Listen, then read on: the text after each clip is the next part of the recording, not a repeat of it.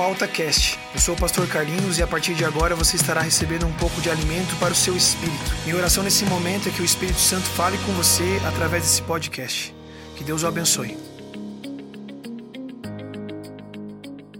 O texto de hoje fica em João, no capítulo 2, dos versículos 23 ao 25. Estando Jesus em Jerusalém durante a festa da Páscoa, muitos creram no seu nome quando viram os sinais que ele fazia.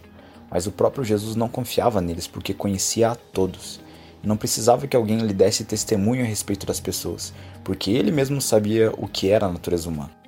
Neste texto de João, nós podemos ver que o Espírito Santo de Deus é aquele que nos guia a toda a verdade, porque ele é quem sabe de todas as coisas. Ele é onisciente e sonda inclusive o nosso interior.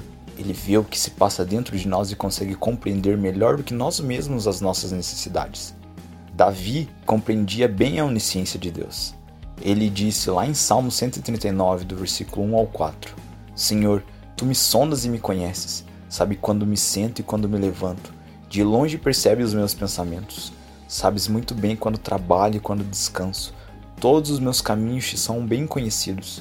Antes mesmo que a palavra me chegue à língua, tu já a conheces inteiramente, Senhor. Nós não somos oniscientes, nem mesmo em relação aos nossos próprios sentimentos, pecados, os nossos traumas, nossas mágoas ou dificuldades, mas Deus nos conhece como ninguém.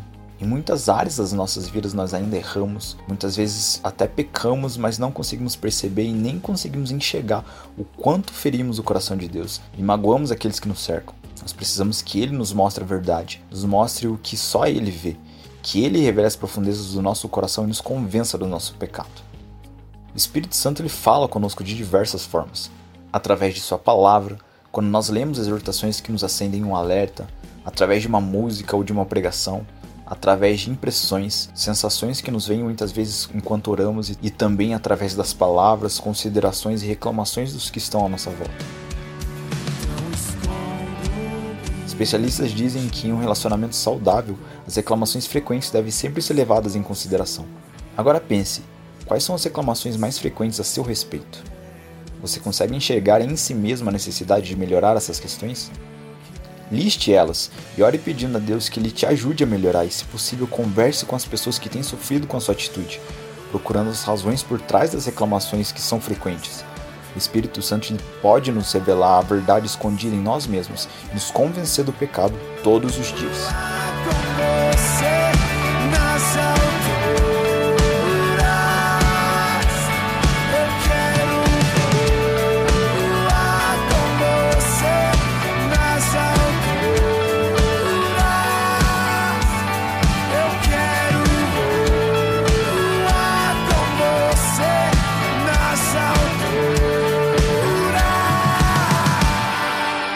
Você está escutando esse AltaCast em nosso site ou através do SoundCloud, não esqueça que você pode escutar também pelo nosso aplicativo, disponível na sua loja de aplicativos. Confere lá. Nosso Retiro 2019 já está chegando. E aí, você já fez a sua inscrição? Se você ainda não fez, aproveite e faça agora. Entre no nosso site altaieq.com.br e se inscreva. Faz isso logo porque as inscrições são limitadas.